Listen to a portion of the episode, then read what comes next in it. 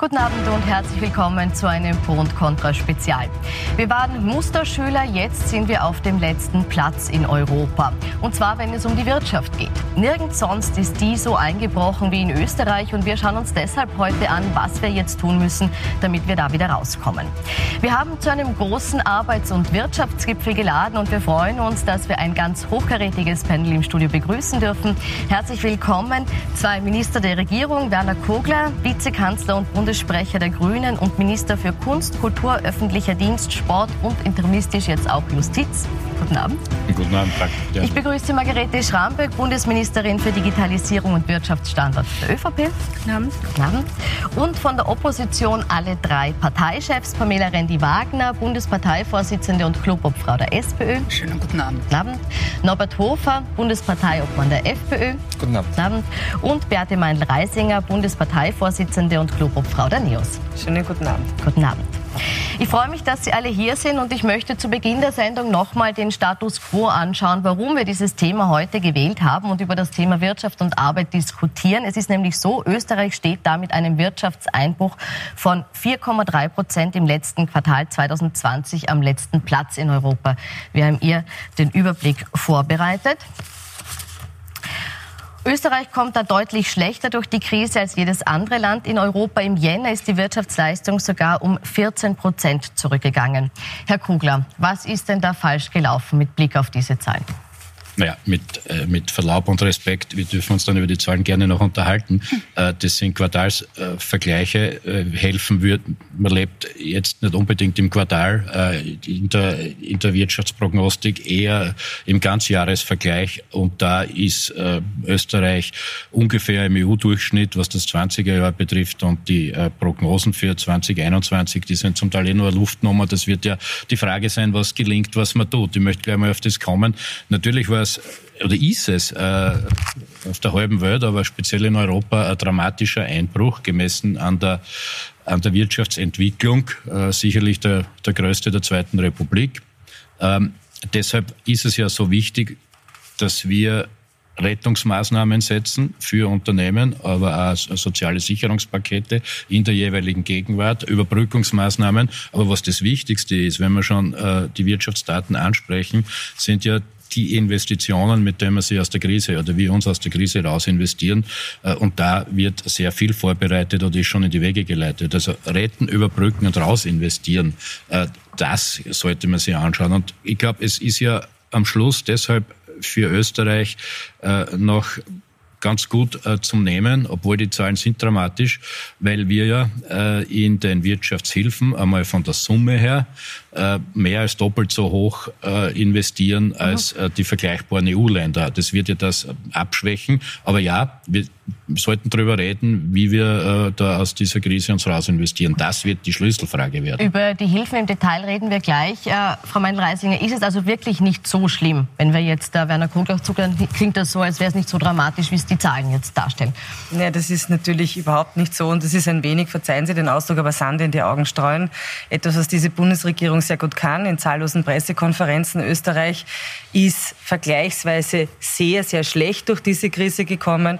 Und wir müssen konstatieren, dass das wirtschaftlich ist, dramatisch. Wir sind in einer tiefen Rezession, aber auch gesundheitlich. Sie haben vorher die Zahlen der Vergleichswerte des äh, vierten Quartals gebracht. Wenn man insgesamt sich den BIP-Rückgang anschaut und das auch in Relation setzt, wie erfolgreich oder eben nicht erfolgreich äh, Österreich war im Bereich der Pandemiebekämpfung, so schaut das einfach auch nicht gut aus. Ich habe hier zwei Achsen vorbereitet. Das eine ist der Rückgang des BIP. Da sehen wir, dass wir bei den schlechteren Ländern in Europas liegen. Und das andere sind aber die gestorbenen, leider verstorbenen Menschen je Million Einwohner. Also man muss schon konstatieren, das ist wie so vieles ähm, eine schöne Inszenierung äh, und entspricht nicht der Realität. Wir sind wirtschaftlich und gesundheitlich sehr, sehr schlecht durch die Krise gekommen. Und ein letztes noch, Herr Kogler. Ich verstehe es nicht ganz, wieso sich die Bundesregierung dafür rühmt, so viel Geld im internationalen Vergleich für Hilfen ausgegeben zu haben. Ich fand da heute einen sehr treffenden Vergleich, auch in einem Gastkommentar. Das ist wie wenn sich die Feuerwehr dafür loben würde, oft zu Bränden gerufen zu werden, wo aber der Zündler in den eigenen Reihen sitzt, weil wir ja auch in Österreich vergleichsweise wesentlich länger und wesentlich härter in Lockdowns waren als in anderen Ländern. Also es ist kein kein ähm, Lobeshymne fällig für die Wirtschaftshilfen, was die Menge und die, die Geldmenge angeht, sondern eigentlich ein Ausdruck des Versagens in dieser Corona-Pandemie, insbesondere aber auch des Versagens der Wirtschaftspolitik. Also hat die Wirtschaftspolitik versagt, Frau Schramm? Schauen Sie, Sie haben die Frage gestellt, warum das vierte Quartal so ausschaut, wie es ausschaut, und es ist relativ einfach beantwortbar. Wir haben 16 Prozent des Bruttoinlandsprodukts im Tourismus und wir haben 16 Prozent der Beschäftigten in Österreich, die im Tourismus arbeiten. Das ist ein großer Anteil, der ist viel höher und um Welten höher als zum Beispiel in Deutschland. Wenn wir uns den Dezember anschauen, dann sehen wir, und wir uns die Winterurlaube anschauen, dann werden 50 Prozent, wirklich die Hälfte aller Winterurlaube in Europa in Österreich gemacht. Das nächste Land mit 11 Prozent ist Frankreich und Deutschland mit 4 Prozent. Dass sich das in den Zahlen des letzten Quartals ganz klar auswirkt, das ist logisch. Das ist so, weil wir eine Struktur haben von vielen mittelständischen Unternehmen, viele in der Gastro und im Tourismus. Was wir aber gleichzeitig schon noch sehen, dass wir im Jahresvergleich im vergangenen Jahr im Mittelwert liegen Europas und dass wir ja Maßnahmen treffen müssen, weil es ist die größte Weltwirtschaftskrise, die wir haben, die größte Krise auch für unsere Unternehmen und mir bricht das Herz und ich habe da zwei Herzen in meiner Brust. Auf der anderen Seite, auf der einen Seite müssen wir auf die Gesundheit schauen, auf der anderen Seite auf das Wirtschaftsthema. Aber da kommt jetzt davor, aber es ist beides nicht gelungen. Aber, aber es ist können Sie auf dieses, also haben wir den Lockdown auch, äh, auch den nicht zielführend gemacht? Also es war jetzt der Vorwurf, wir haben weder geschafft, die Wirtschaft zu retten, noch geschafft, äh, die Menschen zu retten. Menschen Schauen Sie, wir haben äh, ganz wir sind durch einen relativ sanften Sommer gekommen. Ich glaube, da waren wir alle recht froh und dann sind die Infektionszahlen rasch angestiegen. Dort haben wir die Maßnahmen ergriffen und ich muss schon auch sagen, wir haben zum Beispiel für mich als Wirtschaftsministerin ist ein Mittel, wir haben es zuerst gerade äh, alle gemacht, testen, testen und nochmal testen. Da hätten wir schon viel früher beginnen wollen. Das wurde abgelehnt, das war im Parlament.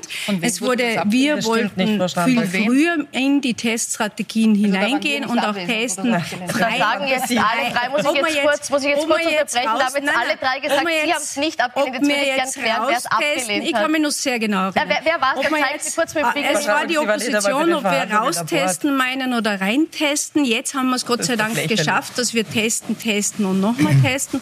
Und ich glaube, das ist der wichtige Punkt, also, wo wir jetzt sind. Okay. Können wir das kurz aufklären? Also die, das Testen, Testen und nochmals Testen, ich glaube, das ist ein Mantra, das Sie von der Opposition, und da nehme ich auch ganz besonders Pamela Rede-Wagner hier den Vordergrund seit Monaten hören. Was haben wir gesagt? Gezieltes Testen, regelmäßiges Testen genau, da, wo es wir brauchen. Nicht sinnlose Massentests machen, die eigentlich nur viel kosten und nicht effektiv was bringen. Und jetzt sind wir endlich so weit, weil endlich diese Regierung sich herabgelassen hat, mit dem Parlament einmal zu reden, ähm, dass wir in eine sinnvolle Strategie gekommen sind, die vielleicht eine Alternative zum Lockdown darstellt. Aber das ist nicht, weil wir das so lange blockiert haben, sondern weil Sie einfach, wie so oft, nicht zugehört haben. Hm, genau. Also ich glaube, das ist immer, das sind immer die Pauschalsätze, die so gesagt werden in der Richtung. Wir haben damals, und ich kann mich genau erinnern, dass wir gesprochen haben vom Freitesten, vom Hineintesten, wie immer Sie es nennen wollen. Wir tun das, Gott sei Dank jetzt, auch in den Apotheken. Aber es ist ein wichtiger Punkt und das hilft natürlich der Wirtschaft. Okay. Frau Reddy-Wagner, ist das Testen an der Opposition gescheitert? Jetzt wurden hier Sie angesprochen, dass äh, die Regierung früher schon mehr testen wollte und dieses Reintesten also früher auf den Weg bringen wollte. Kollegin Meindl-Reisinger hat das ja gerade richtig gestellt und äh, ich habe im März äh, bereits ganz laut diese drei Worte gesagt, testen, testen, testen und wurde damals von der Regierung noch als populistisch beschimpft am nächsten Tag. Das wäre populistisch, das so zu fordern. Aber lassen wir das, das ist in der Vergangenheit. Wir haben zum Glück seit vier Wochen im Parlament eine sehr gute Teststrategie übrigens gemeinsam erarbeitet, gemeinsam beschlossen. Das sind Inputs von allen Seiten eingeflossen und das ist gut so, weil man bewältigt so eine schwere Krise auch nur gemeinsam. Und das ist das erste Mal nach äh, zehn Monaten gewesen, äh, dass man hier gemeinsam an einer wichtigen Teststrategie gearbeitet hat. Spät genug, aber immerhin. Lassen wir mal das Gut. Testen beiseite. Lassen wir das testen, weil da hat man sich jetzt, hat man sich jetzt drauf Zur Wirtschaftssituation ist es ja nicht sehr verwunderlich, dass jetzt seitens der Regierung das äh, eher schön dargestellt wird. Die Situation, die Daten, die Wirtschaftsdaten international im Vergleich zeigen was anderes. Und es zeigt auch was anderes, wenn man mit den Unternehmern, äh, Unternehmerinnen und Unternehmern in Österreich spricht persönlich, die vor allem in der ersten Welle ja katastrophale Zustände hatten, was die Wirtschaftshilfen betroffen haben. Das war viel zu bürokratisch, es war viel zu langsam, es war viel zu wenig. Und Sie haben vor allem einen Riesenfehler damals gemacht. Einen Tag vom ersten Lockdown haben Sie das einzige Sicherheitsnetz für die österreichischen Unternehmen aus dem Epidemiegesetz gestrichen. Und Sie haben damit die Hilfen, die Staatshilfen, die Umsatz, äh, Entschädigungen, die im Epidemiegesetz übrigens seit 100 Jahren drinnen waren, für Fälle dieser Art, Epidemien, um die Wirtschaft aufzufangen, haben sie rausgestrichen. Das hat einen Schock in der österreichischen Gut, Wirtschaft ausgelöst und eine Arbeitslosigkeitswelle, eine Pleite- und Arbeitslosigkeitswelle mit 200.000 Arbeitslosen allein in den ersten zwei Wochen des ersten Lockdowns. War das ein Fehler?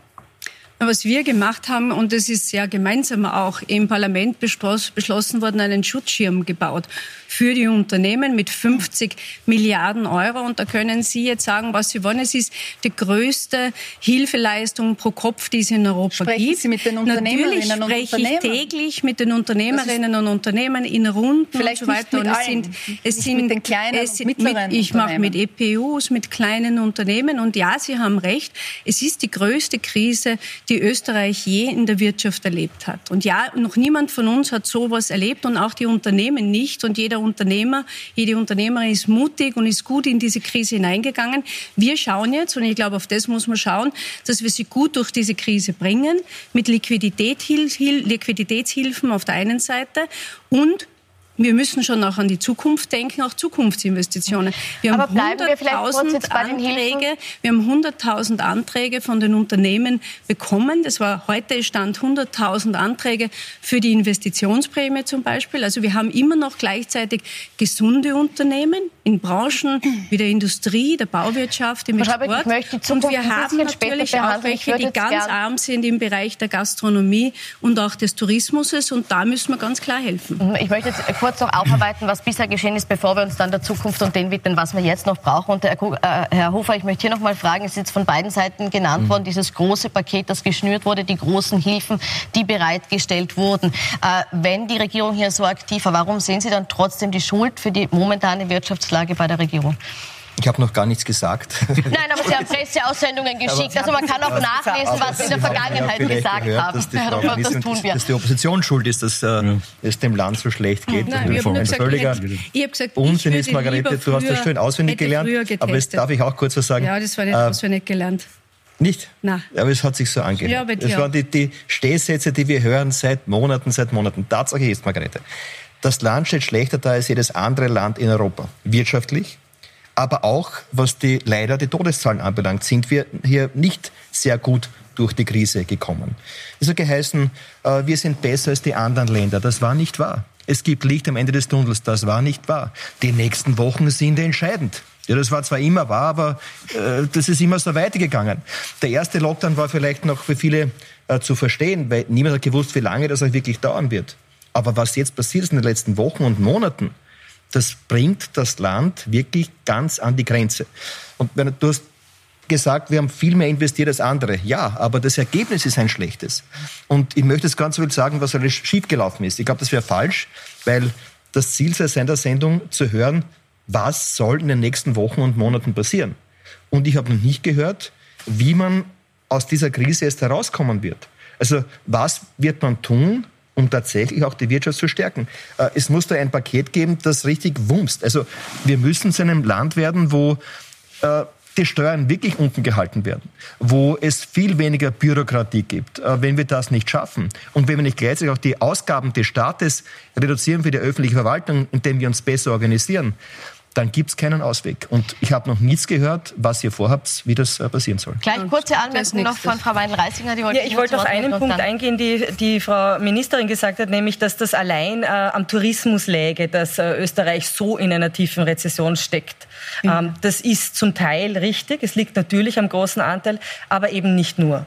Und dieses nicht nur ist aber der ganz entscheidende Punkt, sondern es sind zwei weitere Aspekte, die man anführen muss. Das eine ist, nochmal, Sie loben sich gerne für die, für die Menge an Geld, die Sie hier jetzt zur, zur Verfügung stellen, wobei man sagen muss, es ist ja auch nicht so viel angekommen. Bis jetzt ist das angekommen, was Garantien sind, Stundungen, also etwas, was letztlich dann auch der Unternehmer, die Unternehmerin äh, letztlich auch dann mit den Arbeitskräften selber zahlen wird müssen.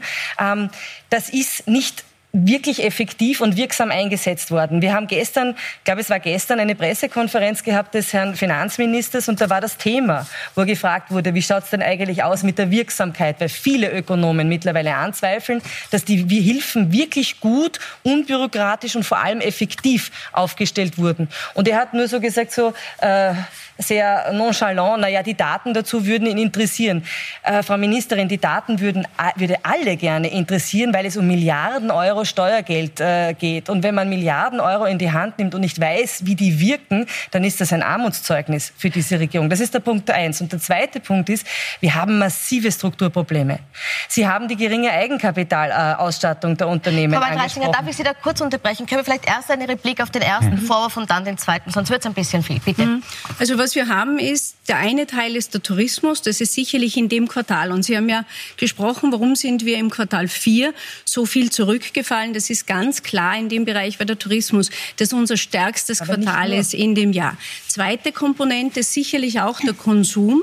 Der Konsum, der in Österreich stärker zurückgegangen ist als in anderen Ländern. Ja, das mag an unserem Thema sein, wie wir in die Zukunft schauen, was wir dort sehen. Aber Faktum ist, dass durch das Schließen natürlich, das bedingt war durch die Covid Covid-Krise die Dienstleister nicht öffnen konnten. Und das ist das zweite. andere Länder auch. Ja, das war, sie war, ja. ich habe die Frage beantwortet, wo, wo es jetzt hingeht in die Zukunft. Was mhm. wir tun, ist konjunkturell unterstützen. Das eine ist die große Investitionsprämie. Wir liegen da jetzt bei Investitionsvolumen, das wir ausgelöst haben, von über 30 Milliarden Euro. Also drei Milliarden Euro Investition, 30 Milliarden. Um das in eine Relation zu stellen, weil das sind immer so Milliardenbeträge, die man äh, sagt. In einem normalen Jahr investiert die Industrie 8,5 Milliarden. Genau, vielleicht das ist ein, kurz erklären, wer das jetzt beantragt oder wer dieses Geld jetzt konkret ja. bekommt. Die, das, das bekommen alle, das bekommen alle Unternehmen in Österreich. Das ist eine eine Maßnahme, die wir gesetzt haben, wo jeder, jedes Unternehmen seine Investitionen einreichen kann und 14 Prozent zurückbekommt für jede Digitalinvestition, 14 Prozent für jede Klimainvestition, weil wir wollten ja Schwerpunkte mhm. setzen, und 7 Prozent für jede generelle. Und es sind 100.000 Anträge, die schon da sind. Und das sind nicht nur große Betriebe. Das die sind sieben und sechs. Ja, ich sage nur, das ist, du hast mich gefragt, ja. Norbert, was ja. wir tun. Und da stellen wir ein riesiges Paket zur Verfügung an Investitionen. Das ist der Konjunktur ein gutes Instrument, das muss verlängert werden, aber das sind wir uns alle einig, das dass das ein richtiges Instrument ist, ja? aber das wird ja nicht ausreichen, Frau Scharfe. Das ist genau. eines, ich bin... Das ist ja... Ja, aber ich habe ja noch nicht fertig geredet. Kurz vorhin Fragen und dann äh, fertig geredet habe. Ich meine, da werden viele Dinge jetzt gleichzeitig vermischt diskutiert. Es geht um die Zukunft. Aber jetzt Norbert Hofer hat mich klar gefragt, was Noch einmal zur Unterstützung der Unternehmen. Ja, Frau Ministerin, da hätte ich schon noch äh, eine Frage, die jetzt anschließt an das, was etwas unbeantwortet unbeantwortet geblieben ist ihrerseits, nämlich wer bekommt überhaupt diese Wirtschaftshilfen. Diese Transparenz sind Sie seit elf Monaten nicht bereit herzustellen. Und ich glaube schon, dass die Steuerzahlerinnen und Steuerzahler in Österreich ein Recht darauf haben, wohin die 50 Milliarden Euro fließen, bei wem sie ankommen, ja. nach welchen Kriterien das entschieden wird. Weil ja, rein theoretisch, und Sie wissen, zum Beispiel Starbucks, ein Unternehmen, das 16 Millionen Euro Umsatz macht pro Jahr und so gut wie keine Steuern zahlt in Österreich, hat einen Anspruch pro Monat auf 800.000 Euro äh, Wirtschaftshilfe. 800.000 Euro und zahlt keine Steuern. Das versteht niemand in Österreich. Dann lass es Weil Wirtschaftshilfen, die aus Steuergeldern kommen, auch mal, äh, sollten auch nur an Unternehmen gehen, die mhm. Steuern zahlen. Und was sagen Sie dazu bei dieser Ungerechtigkeit? Und Sie lassen sich nicht hineinschauen und genau Aber dann hören wir bitte, überprüfen. was Frau Schambeck dazu sagt ja. und dann zur Transparenz auch noch Herr Kogler, ob, ob das jetzt irgendwo noch vorgelegt es, wird und die Öffentlichkeit. Es ist vollkommen bitte. transparent. Die Richtlinie ist so geschrieben, dass die Investitionsprämie jedem österreichischen Unternehmen zusteht. Dass das Unternehmen, dass das Unternehmen nicht ihre Daten äh, freilegen muss im Parlament. Das ist vollkommen klar, weil das ist der Schutz der Informationen des Unternehmens. Aber die Investitionsprämie ist also eine allgemeine Prämie. Es kann jedes Unternehmen beantragen. Kleine EPU KMUs genauso wie die großen Unternehmen. Mhm. Unternehmen müssen einen Sitz hier haben Minister, und ich weiß, dass Sie für den Bereich zuständig sind, aber Sie müssen doch ein bisschen mehr darüber gefragt, reden können, was Puffergiften sind und was corona Ich möchte jetzt kurz Ich möchte kurz. Darf ich nur kurz. Ich wurde gefragt vom Norbert Hofer, was sind die Maßnahmen? Das ist eine und das ist eine ganz wichtige Maßnahme. Es hat zum Beispiel Deutschland nicht und viele Unternehmen in Deutschland beneiden uns darum, dass wir das aufgelegt haben. Das zweite ist, ja, hat Deutschland nicht. Das zweite ist, wir haben ein Konjunktur Konjunkturpaket für die Gemeinden aufgelegt, dass die Gemeinden auch mehr ausgeben können in der nächsten Zeit. Auch dort sind Milliarden drinnen für die Gemeinden, die das entsprechend ausgeben werden. Und wir sehen es an drei Branchen. Ja, der Tourismus und die Gastronomie schlecht, aber die Bauwirtschaft äh, ist gut unterwegs, die Industrie ist auf dem Niveau vom Vorjahr und ist gut unterwegs. Und das dritte ist der Export, der zieht auch wieder an. In die Zukunft gerichtet sind das genau diese Themen, in die wir investieren müssen und bei den Kleinen helfen für die Zukunft. Mhm. Trotzdem nochmal zurückgehen auf die Punkte, die jetzt angesprochen wurden von äh, Frau Meinl-Reisinger und, und Randy Wagner und Herr Kogler, Sie fragen. Die, der Anspruch, der hier gestellt wird, nämlich, dass man sagt, sagt, man möchte sehen, wohin die Hilfen geflossen sind und man möchte das genauer sehen. Verstehen Sie denn? Und äh, ist damit zu rechnen, dass das demnächst vorgelegt wird auch? Naja, da gibt es ja das Angebot, dass man in die Beiräte reingeht, auch an die Opposition, die es dort gibt. Es gibt da die Möglichkeit für parlamentarische äh, Ausschüsse, was wahrscheinlich nicht gehen wird, dass man jeden einzelnen Fall äh, live äh, im Parlament kommentiert. Aber das ist ja gar nicht, das ist ja gar nicht das Hauptthema. Ich finde, die Fragen, die Fragen sind ja äh, so so gut gestellt, wie wir, äh, wie wir jetzt uns tatsächlich in die Zukunft investieren können. Und naja, ich muss Ihnen, ich muss Ihnen schauen. ich möchte da schon noch kurz drauf bleiben, weil das war jetzt ein Anliegen, das von zwei Seiten gekommen ist, dass man auch sehen möchte, wo das Geld hingeflossen ist. Also Sie sagen, das kann man eh nachsehen. Das könnten das jetzt die Opposition. Ja, man muss sich halt beteiligen. Also die, das ist ja nicht wahr. Information, das ist wirklich nicht wahr. Die Information ist die, dass du beleidigst seine eigene Intelligenz. Dass wir die, dass wir die Angebote dort gemacht haben oder diejenigen, die äh, das verhandeln, dass in den Beiräten äh, das mit, nicht nur mit betrachtet werden kann, das wäre schon die, die, äh, die Einsicht, sondern dass man auch sogar die großen Fälle mitentscheiden kann. Das ist das eine. Äh, aber es geht ja um, um, da werden so viele Fragen auf einmal aufgeschmissen, ja. mit Verlaub. Also ich will Ihnen ja nicht den Job abnehmen, aber so viel schon noch. Ja. Äh, ich würde einen Faktencheck empfehlen. Ja, für genau. ein paar Zahlen, ja, die da herum. Ja, ganz genau. Nein, es, es ist auch der Opposition zumutbar, äh, dass sie mit, äh, dass sie zumindest die Jahreszahlen vergleichen kann. Ich sage nur, sowohl was das, äh, den Einbruch der Wirtschaftsentwicklung betrifft, als auch was die Todeszahlen betrifft, sind wir im einen Fall ein bisschen schlechter als im europäischen Schnitt. Schauen Sie, machen Sie das im Senderbildschirm oder sonst irgendwo. Das kann man sich ganz genau anschauen. Und bei den, bei den Todeszahlen seit Ausbruch der Pandemie ist Österreich deutlich unter dem europäischen Schnitt. Also das hilft ja nichts, das hilft ja nichts, wenn man, wenn man da äh, mit Tafeln herumwackeln, da muss, schon, da muss schon einmal das stimmen. Entschuldigung, so. der hat Tafeln und jetzt aber, und jetzt aber zu den, zu den größeren Fragen, ja, die, die sind meines Erachtens ja dort äh, zu beantworten, wie wir gemeinsam durchaus gemeinsam äh, die Wirtschaft wieder flott kriegen, weil das das dramatische Einbrüche sind. Das war, glaube ich, mein erster Satz. Da wird ja nichts beschönigt. Ja.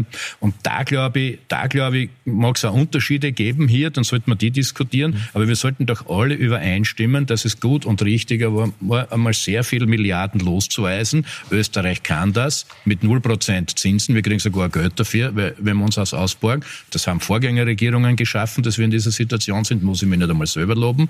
Wichtig ist, ich gebe Ihnen auch recht, wie das Geld ausgegeben wird. Aber jetzt, jetzt für die nächsten Monate dann schon und für das Ende 21er Jahr, 22er Jahr geht es tatsächlich um die Investitionen.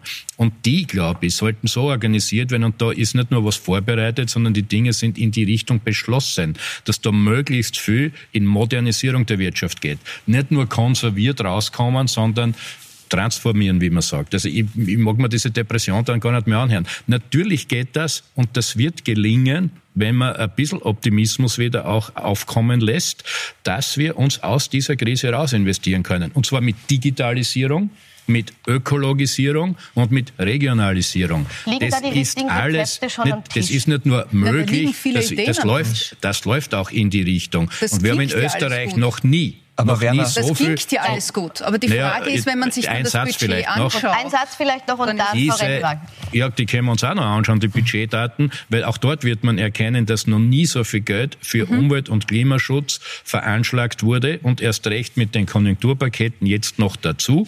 Das sind ja, das sind ja von den mittlerweile acht Milliarden, äh, die insgesamt äh, hier äh, in Stellung gebracht werden, ist ein äh, guter Teil, zwei Drittel davon in ökologische Investitionen. Warum ist das so wichtig? Weil das hunderttausende Jobs schaffen wird.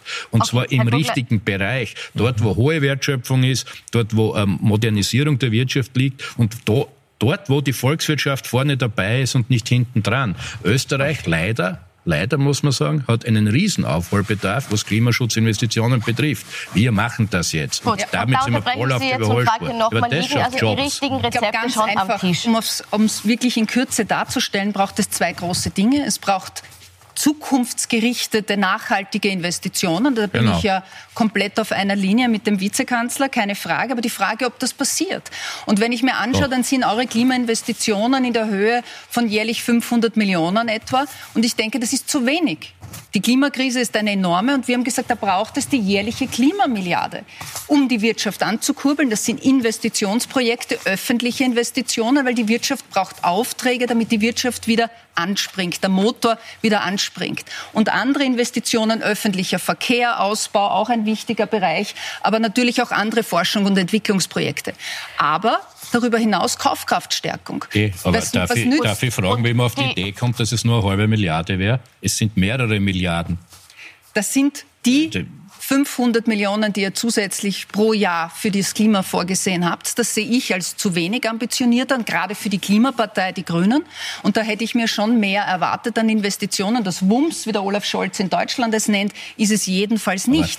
Aber, Aber Kaufkraftstärkung, mit dieser angesprochenen Investitionsprämie schon das, das Dreifache in einer Zeit, wo dieses Land durch so eine schwere ja, ja, Zeit eh. geht, 500, mehr als 500.000 Menschen ohne Job dastehen, da braucht es auch eine Kaufkraftunterstützung für die Wirtschaft, ja, für die Menschen existenzsichernd.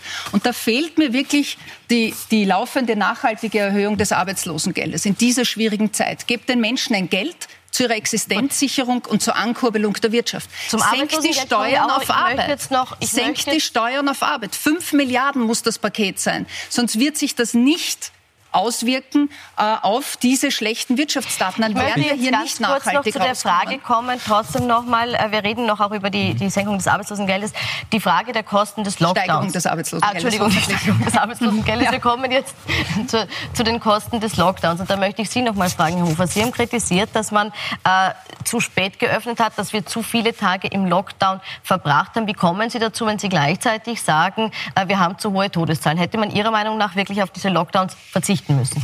Und ich glaube, wir müssen ehrlich zueinander sein. Ich möchte mich auch positiv einbringen und, und äh, ich sage gar nicht, dass alles falsch ist, was gemacht wird. Nur wenn wir hier drüber reden, was investiert wird und welche Subventionen es gibt, äh, das sind alles Gelder, die ja verdient werden von Arbeitnehmern, Arbeitnehmerinnen, von Unternehmern, nicht nur von solchen, die jetzt äh, digitalisieren zum Beispiel oder im Umweltschutz sind, auch andere Dachdecker, äh, der Wirt ums Eck, alle gemeinsam.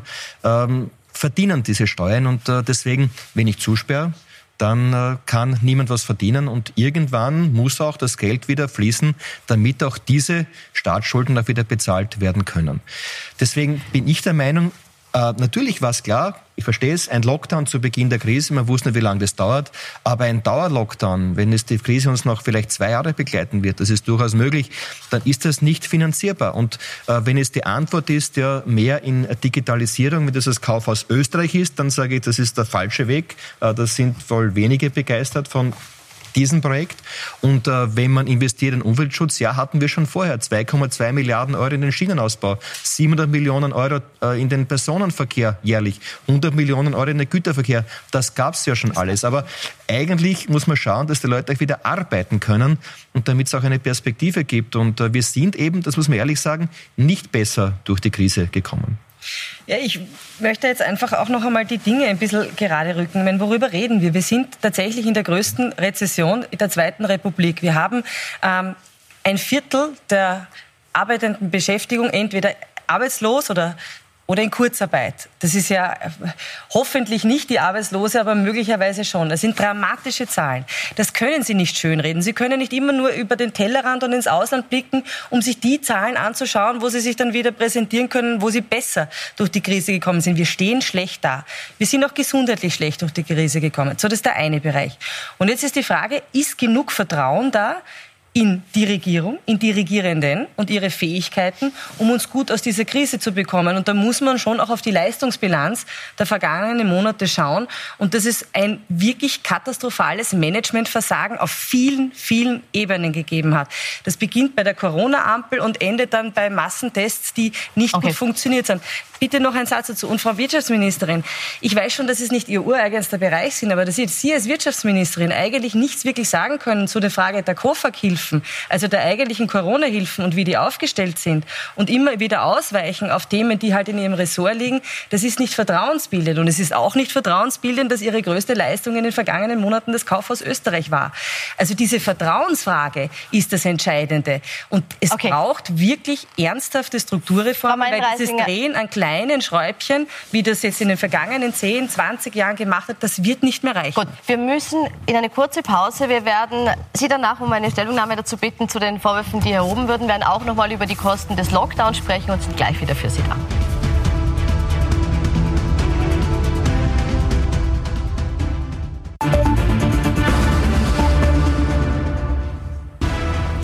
Willkommen zurück zu einem Pro- und Contra-Spezial, der große Arbeits- und Wirtschaftsgipfel. Wir haben vor der Pause hier schon heftig diskutiert und es ist zweimal der Vorwurf gefallen, so wie das Kaufhaus Österreich geht es nicht. Äh, Frau Schrabeck, möchten Sie vielleicht noch mal kurz Stellung nehmen, was hier bei diesem Errichten dieser Online-Shopping-Plattform schiefgelaufen ist? Ich glaube, was wichtig ist, was wir wirklich gesprochen haben vorher, ist, dass wir den Wirtschaftsstandort unterstützen und die Unternehmen. Sie haben sich da jetzt einen Punkt herausgenommen, auf den ich gern eingehen werde. Aber das, was Sie, was wir vorher gesagt haben, was ein wesentlicher Punkt ist, dass wir die Unternehmen unterstützen müssen und zwar breit. Ja?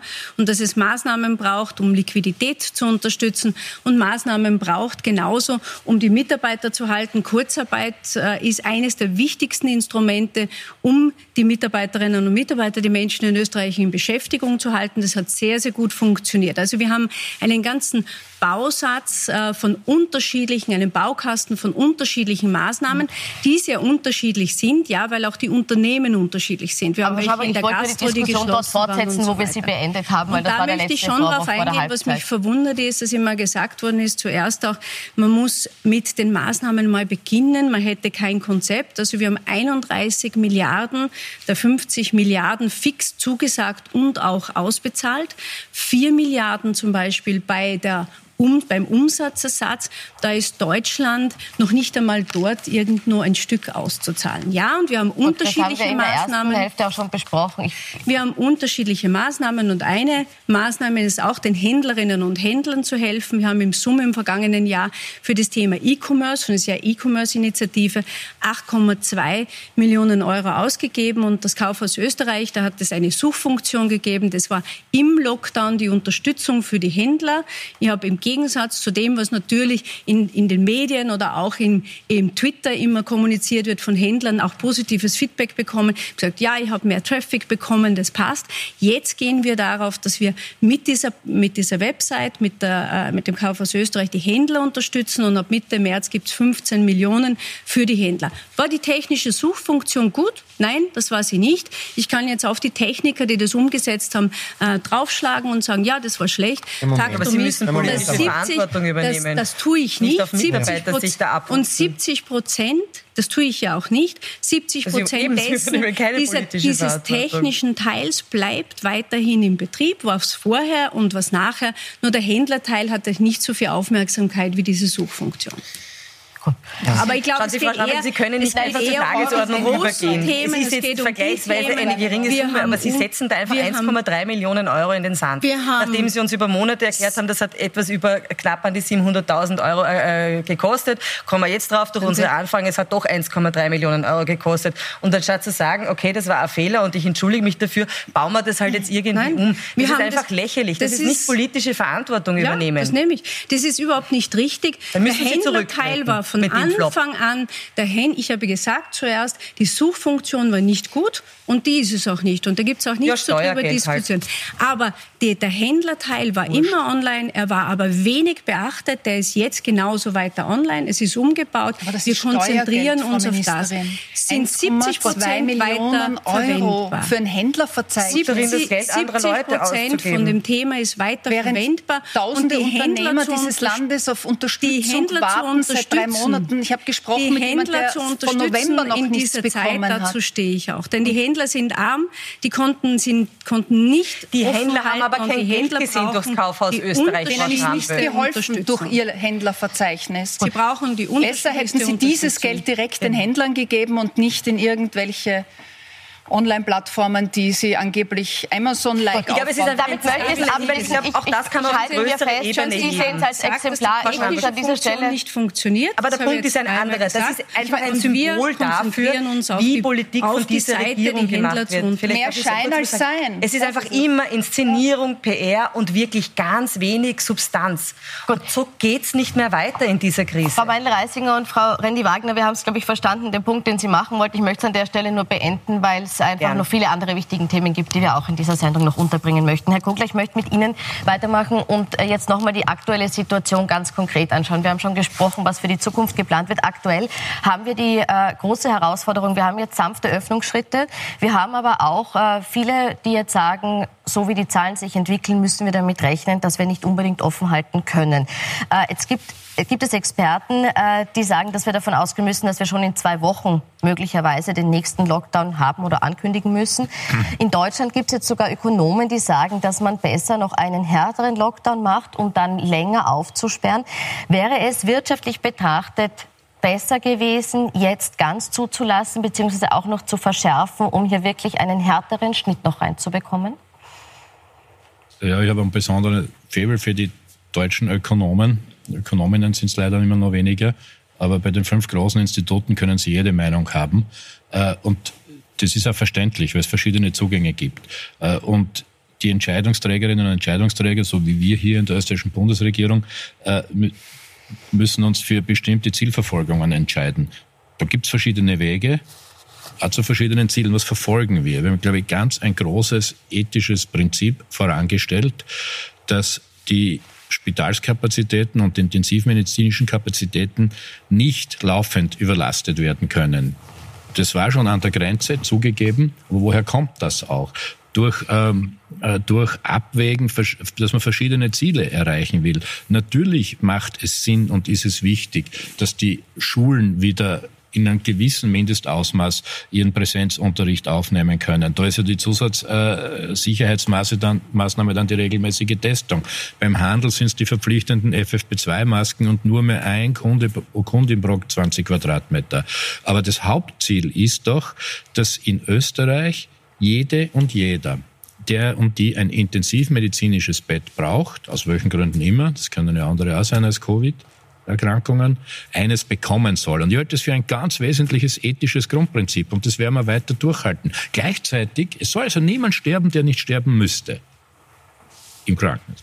Aber es gibt auch andere Ziele. Und die haben eben sehr viel mit Bildung zu tun, ist auch wichtig, mit den Kindern, mit den Jugendlichen, im Übrigen auch mit den Situationen zu Hause, speziell für die Frauen. Wir kennen das alles, Homeschooling, Homeoffice, das ist ja alles nicht so einfach. Also deshalb das Bemühen dieser Lockerungsschritte. Mhm. Und äh, äh, das Gleiche gilt natürlich auch, weil wir da eine Wirtschaftsdebatte an sich führen, für bestimmte wirtschaftliche Lockerungen, weil es da am Schluss vor allem um Beschäftigung geht. Und alles gleichzeitig, Frage. alles gleichzeitig die, kann ja nicht stimmen dann. Nicht? Aber es war trotzdem die Frage, ob es eben ökonomisch auch sinnvoller wäre, jetzt die Zahlen noch weiter runterzubringen, damit man einen möglichen vierten ja, Lockdown wir kennen, verhindert. Wir kennen diese, wir kennen diese Debatte, aber die Strategie, äh, ist für Österreich schwer, sehr schwierig zu fahren, dass man drei, vier Wochen, das wird es fast sein müssen, komplett alles auf Null stellt. Wir sind keine Insel und dass wir dann mit dieser sogenannten Null-Covid-Strategie sozusagen wieder gut anfangen können.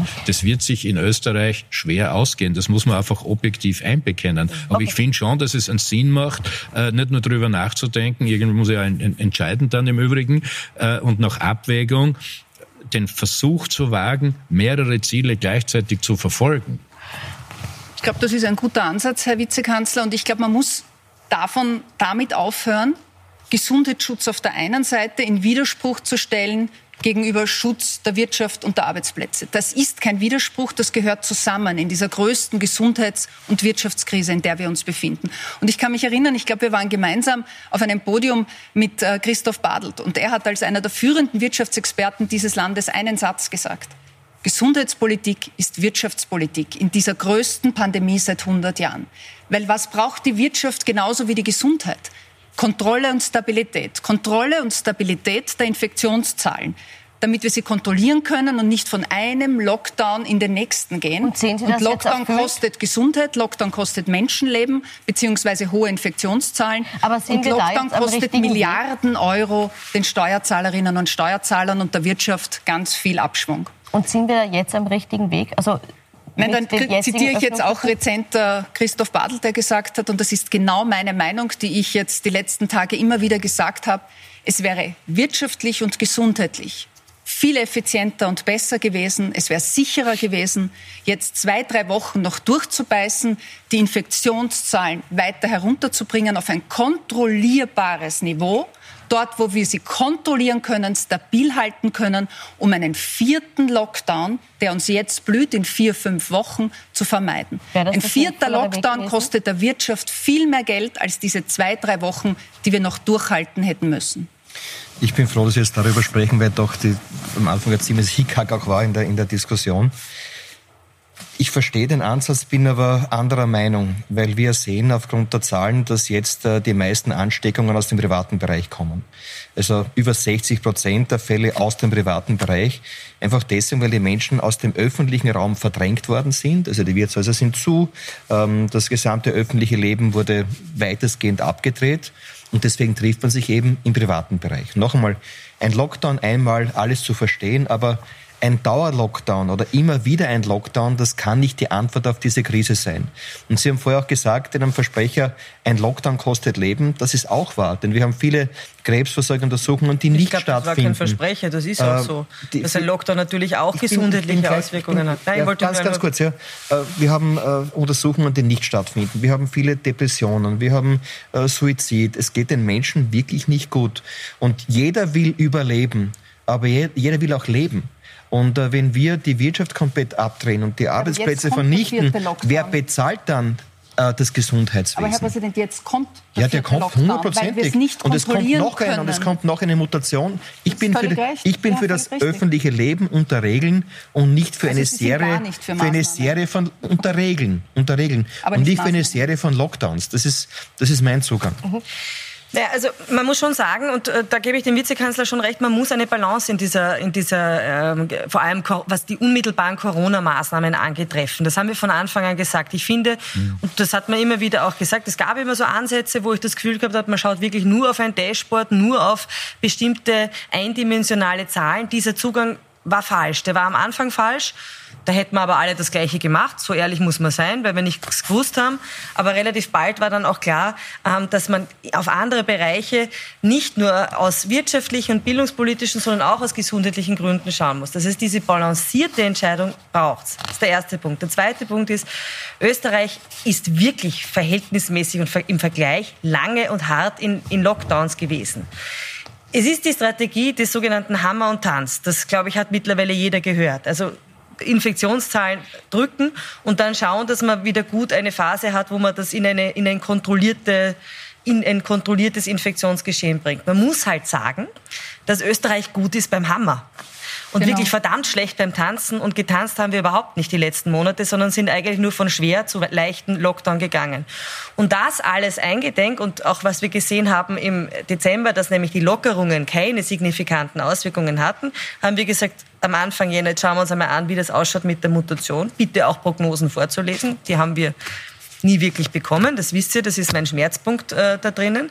Aber ich glaube auch, dass es jetzt richtig war, einmal eine Strategie zu fahren, mit dem Testen, dass wir sehr wohl vorbereitet haben und auch wirklich ganz aktiv parlamentarisch daran gearbeitet haben und übrigens seit Wochen auch gefordert haben, und zwar nicht nur wir, sondern gemeinsam, ähm, dass wir eine Alternative zum Lockdown haben, um eben diesen Tanz hoffentlich auch besser hinzubekommen. Weil Lockdown ist das teuerste und das dramatischste. Hm. Der Lockdown ist das teuerste, der steht aber möglicherweise bevor. Ich möchte jetzt noch kurz auf das Thema Planbarkeit eingehen, weil das eins ist, das die Unternehmen mhm. ja ganz stark beschäftigt.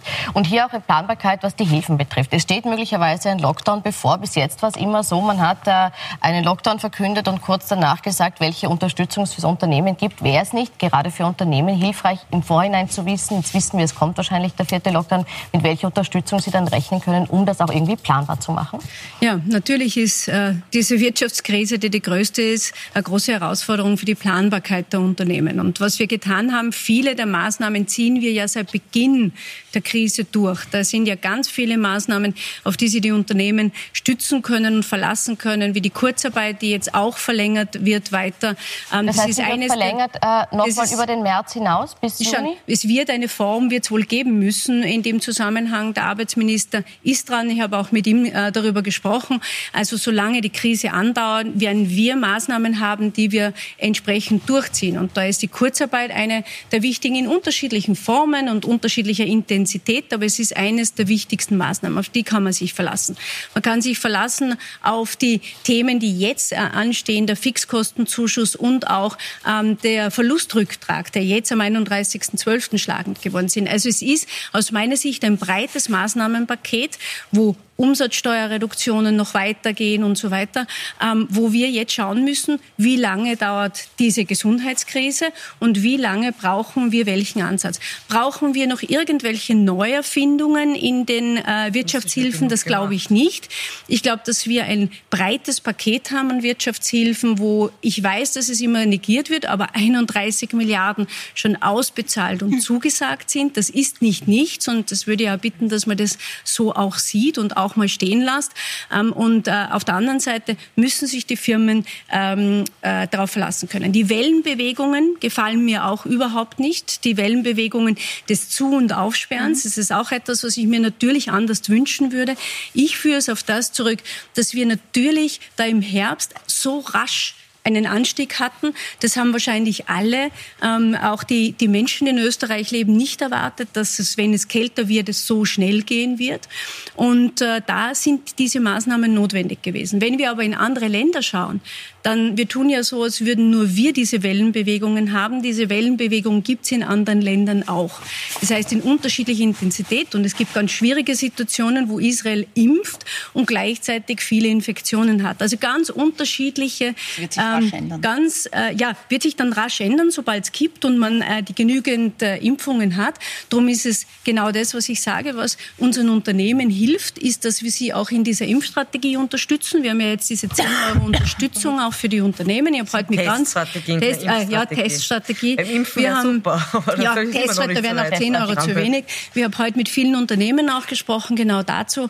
Ähm, es haben sich bei den Großen schon 200 angemeldet. Die Kleinen müssen sich nicht extra anmelden. Die machen so auch mit in der Richtung. Und da diese drei Komponenten bei der Apotheke, bei den Unternehmen testen und dann natürlich bei den immer mehr ausgebauten Stationen.